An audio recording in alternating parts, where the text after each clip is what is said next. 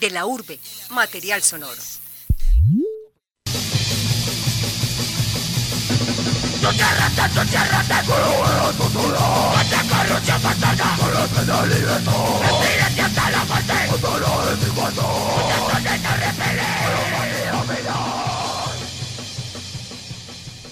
Sean bienvenidos todos a De la Urbe. No- mi nombre es Juliana Parra y hoy nos acompaña Daniel Zapata, el guitarrista de Demencia Senil, una banda que expresa su inconformismo hacia la sociedad.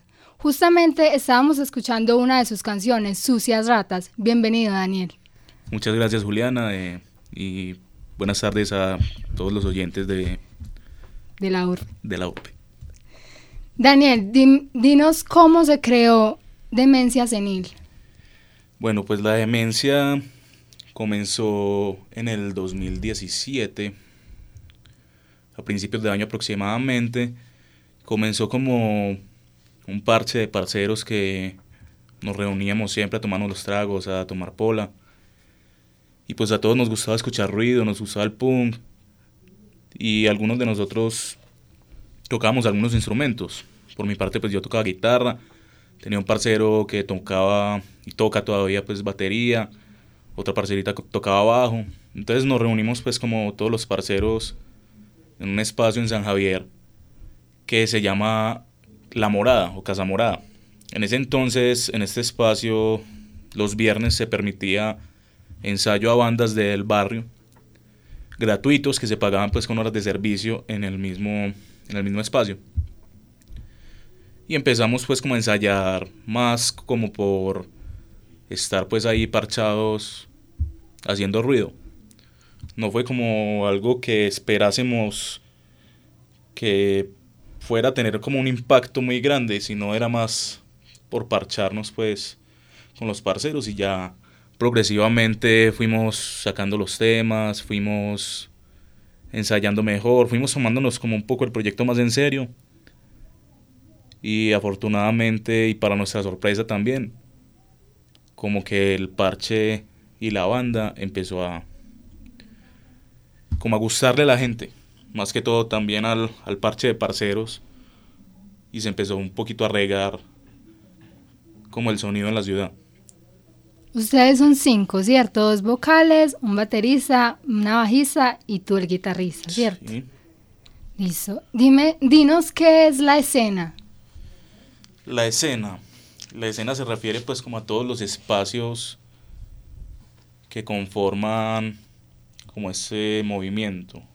Me explico, es como por un lado el punk no es solamente la música o las bandas que hacen esta música, sino que la escena la componen el parche de los parceros que va a los toques, la componen las bandas, las componen los espacios que se prestan para hacer esos toques, eh, la escena se compone del mismo movimiento autogestionado, la gente que se parcha afuera de los toques a vender parches, a vender cis de las bandas, los parceros que hacen chicha en la casa iban a los toques o a los parches a venderla. Y es como todo ese... Eso que se mueve alrededor de, de una música. Todo lo que conforma pues el, como el concepto de escena.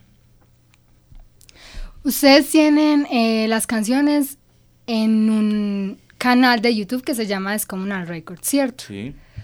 Din- cuéntanos qué es Descomunal Records y cómo llegaron sus canciones ahí a ese canal. Bueno, Descomunal Records es como una productora de unos parceros de acá de Medellín, parceritos también de que tienen bandas de ruido acá en la ciudad y que saben pues del tema de sonido, saben de música y de todas estas pues de toda esta vuelta. Entonces, un día decidimos grabar unos temas. No los habíamos subido a ninguna plataforma ni nada. Y este parcero Emanuel de Descomunal Records nos dijo que le pasáramos algunos temas, que él los organizaba un poquito, les como los masterizaba, por así decirlo. Y le pasamos pues como los que habían quedado mejor. Y ya él nos hizo pues como el favor de remasterizarlos o- y subirlos pues a su canal de YouTube. Listo. Eh, ¿Cuál es el toque que usted más recuerda? El toque que yo más recuerdo. Hay varios, porque no precisamente un toque, sino más bien como los lugares en los que tocamos varias veces. Me recuerda mucho lo que es el Popular 1 y, Granizal, que fueron y son parches muy autogestionados, son parches, por así decirlo, muy underground, en los que la energía es totalmente distinta a un toque en un bar, donde no está mal, pero hay que pagar por la entrada. Allá no era que vos tuvieras que pagar por la entrada, vos dabas un aporte voluntario, simplemente como para pagar todo lo que era conseguir el sonido y el transporte pues de esos mismos equipos pero de resto era un parche de pura autogestión, eso era el que pudiera aportar algo, lo aportaba. Y básicamente todas las bandas tocamos con los mismos instrumentos, uno le prestaba la guitarra al otro, el bajo, que la batería, los platos y así. Por eso me gustó mucho ese parche. Otro sería el toque en Armenia, el cual me gustó más que todo fue porque fue como hasta el momento el único y el primer viaje que tuvo la banda fuera de Medellín. Entonces fue, pues significó como algo para la banda muy bacano. Y fue, pues lo recuerdo mucho, la verdad. Eso fue en el 2017, ¿cierto? Sí. ¿Quién de ustedes escribe las canciones, la letra y la música como tal? ¿O todos se juntan? ¿Cómo es ese eh, proceso? Muchas veces alguien saca un ritmo y lo practicamos y, hey, mira, saqué este ritmo. Entonces alguien dice, ah, sí, esa, esa chimba, vamos a, a sacarle una letra. Entonces muchas veces salen las canciones así. Otras veces al revés, alguien escribe una letra, ah, mira, chimba de letra, vamos a sacarle un ritmo y se da en el ensayo. Pero siempre ha sido, pues no es como que una sola persona se dedique a hacer las letras o otras, u otras se dedique a hacer los ritmos. Simplemente sale. O muchas veces alguien escribe o tiene, por decirlo así, una frase que quiere decir, o incluso un intro que quiere decir antes de una canción. Y así como que va fluyendo pues el trabajo. Por ejemplo, la canción Calles. Sí. ¿Cómo fue? ¿Quién escribió esa? La letra de esa canción la escribió Paulina. La escribió Paulina y ya yo tenía un ritmito en la guitarra que quería incluir pues como un sonido de la banda hace ratico. Y ya la fuimos como adaptando a ese a esa letra. Salió, pues fue el proceso de, de escritura es muy orgánico, la verdad.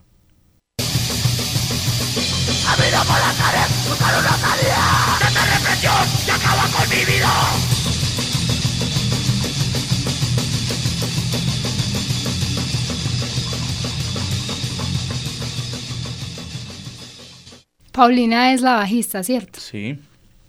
Listo, entonces, eh, por ejemplo, ustedes con esa canción o con el resto de sus canciones, ¿qué es lo que quieren transmitir? Eso depende mucho también de, de cada uno de los integrantes, porque a pesar de que somos una banda, todos pensamos cosas distintas y pues de hecho se puede evidenciar como desde los campos de acción de cada uno de los, de los integrantes. Por ejemplo, yo por mi parte soy comunicador, tengo unos intereses específicos distintos a los del baterista que es topógrafo, o Paulina que está estudiando para geología, o el Boris que es un artista. Es, pues todos pensamos cosas muy distintas y tratamos de expresarlas de alguna manera en, las canciones. Por lo tanto, la demencia no tiene como una como una homogeneidad en, en cuestión de lo que son las letras. En calles específicamente, habla un poquito como de cómo nosotros nos parchamos es en la calle y cómo la calle se ha vuelto un poquito peligrosa. Y día a día, como ese, esa cuestión de, del asfalto, del cemento, como de que es algo tan crudo, se deteriora día a día y uno se va deteriorando también pues es como algo, como una especie de reflejo entre lo que es la calle y lo que es una persona. Es como una especie de comparación. Usted me contaba que hay, una, hay canciones que no salen. Sí. Hay una canción que se llama Cuestiones no razones, que no está. No cuestiones, no razones. No cuestiones no razones.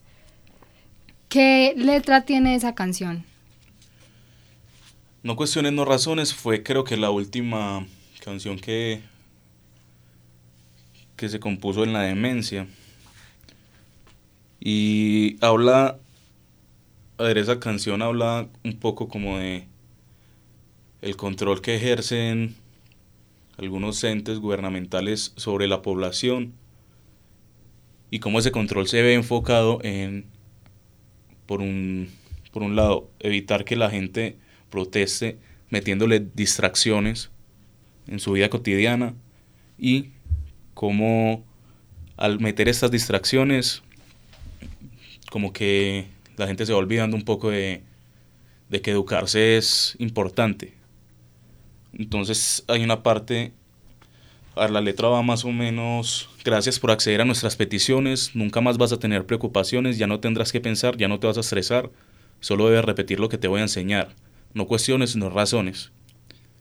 Entonces es como que un diálogo, un agradecimiento por parte de esas personas que nos controlan por habernos dejado controlar. ¿Qué pasa con la banda en este momento? En ese momento la demencia está como en una especie de receso. Por diversos motivos, pues eh, uno de los vocales está viviendo en Bogotá.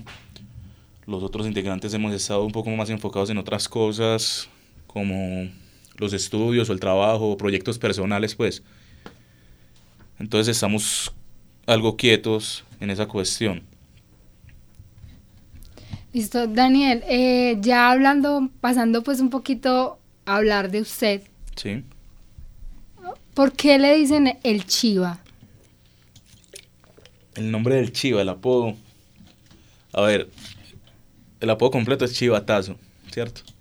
A mí siempre me han gustado mucho los videojuegos y varios parceritos que conocí antes pues, de llegar al parche, con los que jugaba en línea.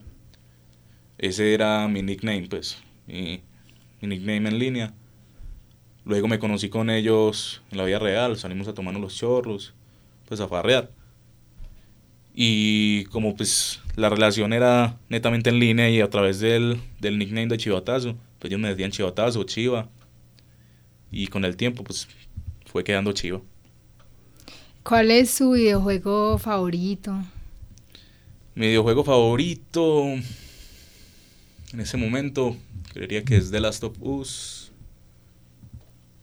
o Dark Souls. Creería yo más que The Last of Us porque a nivel gráfico es muy bueno y a nivel narrativo también es muy bueno.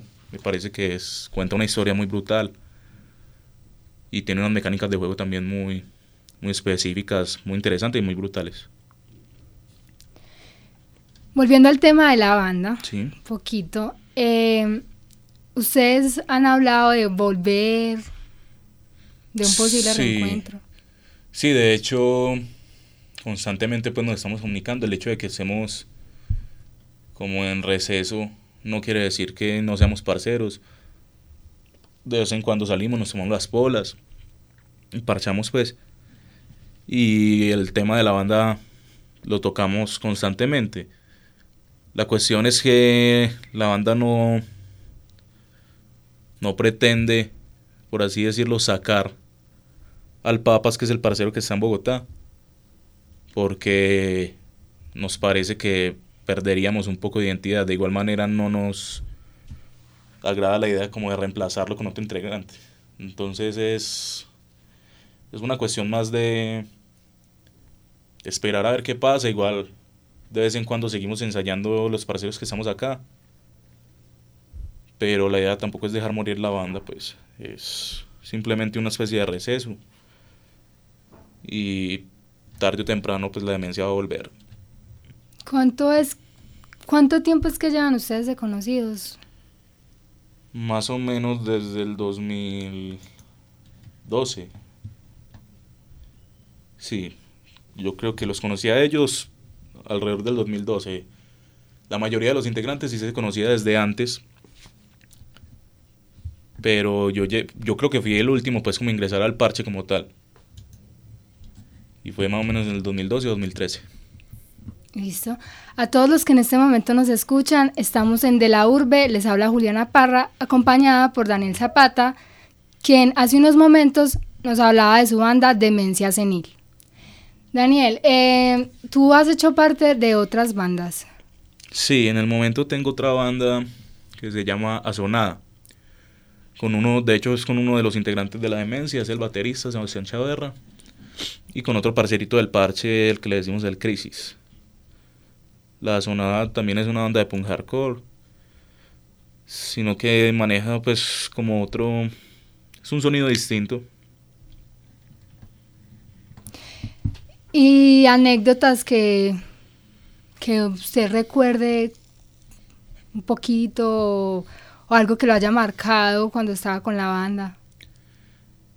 De pronto, como te digo, en esos parches de Granizal y el Popular, era muy bacano ver cómo, a pesar de que era un montón de locos parchados tocando, haciendo ruido y haciendo una música que quizá no iba muy acorde con lo que uno puede esperar de un barrio tan periférico como puede ser Granizal o el Popular 1, la gente del mismo barrio se reunía como a ver qué estaba pasando, que era, pues quién eran entonces los locos que había ahí en esa cancha haciendo ruido, los mismos niños se metían a la cancha, se pogueaban las canciones, pues era muy chimba porque no era como, era por una parte romper con la cotidianidad del barrio, pero no era como que el barrio fuera hostil a esa ruptura de la cotidianidad, sino que lo tomaba de una buena manera. Entonces fue pues una experiencia bacana, me parece que la acogida de, del parche en ese barrio es muy, muy parchado. Listo, Daniel. Y retomando el tema de la otra banda sonada, Sí. eh, ustedes, o sea, ¿sobre qué les gusta escribir en esa, en esa banda o qué tiene de distinto esa banda a Demencia Senil? A ver, La Sonada yo creo que es una banda un poquito más peculiar. Porque sus. A ver, sus letras no son muy. No es que no sean coherentes, sino que no son. Como que son ideas que al parecer no tienen conexión. Pero que al, al estar pues como en el contexto de esa misma música se, se articulan. Y además son quizá temas un poco más triviales, un poco más, por decirlo así, poéticos, los que se tratan pues en, en la banda. No son temas tan sociales o tan, por así decirlo, políticos, sino que es un poco más un poco más visceral, un poco más poético, quizá más surreal. ¿Y tienen álbum o solo canciones sueltas? Hasta el momento no, no hemos grabado nada. Pues, sí, hasta el momento solo son canciones sueltas. En papel. Sí, hay un par de, de videos, un par de grabaciones en YouTube, pero son cosas que hemos hecho pues grabadas con un celular o grabadas de un toque. Nada pues así grabado en un estudio profesional. ¿Y a usted, como Daniel Zapata, aparte de la banda, qué tipo de música le gusta? No, yo escucho de todo. Yo escucho desde boleros, tangos. Escucho incluso, pues no solo punk, metal, me gusta mucho el metal. Me gusta la música clásica, el violín. Me gusta el violín. Me gusta, pues soy muy, ¿cómo decirlo? Crossover, de pronto. Pues no tengo problemas con, con escuchar casi ningún tipo de música. Cuando hablas de lo visceral, eh, está relacionado con lo que ustedes perciben de la sociedad. Sí. Es como una. Sí, es como una forma de ver el mundo. Por ejemplo, en, en la zona. El Crisis. Es un parcerito que es muy. El parcero es un loquito. Pero él es. Por decirlo de alguna manera, muy sensible. Como a los estímulos externos. Y tiene una visión muy única de, de, de lo que es todo. Entonces él ha escrito varios temas que uno diría que son muy, pues que si ves vos solo la, la letra, vos dirás que es esto, pues no, eso no tiene sentido. Pero me parece que toma sentido en el momento en el que esa misma letra hace parte de una canción de la sonada. Y toma sentido en, en el momento en que le, le damos un ritmo a esa letra y en el que la gritamos y nos desgarramos la garganta tocando ese tema. ¿Cuál sería la sociedad perfecta para usted? No, la sociedad perfecta. Hmm. Para mí la sociedad perfecta no existe y no debería existir.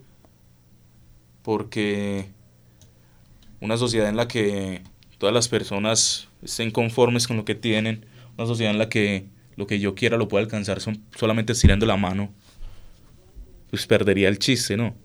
Sería como demasiado aburrido vivir una sociedad perfecta, no nadie tendría un motivo para esforzarse en nada. Entonces no no me parece que debería existir. No, nunca he pensado como en un concepto de sociedad perfecta. Listo, o sea, para usted la sociedad es más como de estar como en esa en ese pie de lucha constante para hacer Sí, porque es que a ver, por un lado el punk es una crítica a la sociedad y a lo que no le gusta de la sociedad. En un caso hipotético en el que la sociedad cambiara y era un, vuelco a lo que el punk desea que sea la sociedad, habría otras personas que estarían en contra de eso, ¿cierto? Y en ese momento pienso yo que esas personas serían los verdaderos punk en ese momento, porque serían los que están en contra de la convención que se está instaurando en la sociedad. Entonces siempre debe haber como un tira y jala para que haya como una especie de equilibrio, para, para que sea un poquito más interesante, pues como todo. Daniel, usted tiene un perrito que se llama Juan Manuel. Sí. Háblenos un poquito de él, cuántos años tiene, cómo fue el primer día que lo vio. A ver, Juan Manuel, Juan Manuel es un perrito gordo. Es un Boston Terrier, tiene dos años. Eh, nos lo regaló un primo, pues un familiar que tenía un perro de la misma raza. Y no es, el perro es la adoración de la casa. Pues no, mi papá vive loco por el perro. Todos en la casa viven locos por el perro, pues el perro es... Si pudiera hablar el perro, lo que diga él se hace, pues. Él es como el dueño de la casa, mejor dicho. Eh, ya pasando a un tema un poquito más personal, díganos usted qué piensa sobre el amor. Sobre el amor como tal, el sentimiento del amor. Es extraño, me parece que el amor hace que la gente se vuelva rara, actúe de maneras extrañas, se vuelva quizá egoísta. Puede ser un sentimiento peligroso, bonito también, eh, quizá esclavizante. Pues es, personalmente me parece más peligroso que nada. El amor es algo extraño, no lo he experimentado quizá muy a fondo, pero es quizá en algún momento pase, quizá no, no me preocupo mucho por eso. O sea que usted nunca se ha enamorado. Creo que no. Bueno, Daniel, pues muchísimas gracias. Daniel Zapata, guitarrista de Demencia Senil. Eh, muchas gracias por aceptar la invitación. Adela Urbe. Y a todos los oyentes, muchas gracias por escucharnos. En la realización nos acompañó Juliana Parra con la coordinación de David Berrío. Muchas gracias a vos, Juli, y gracias a todos los oyentes.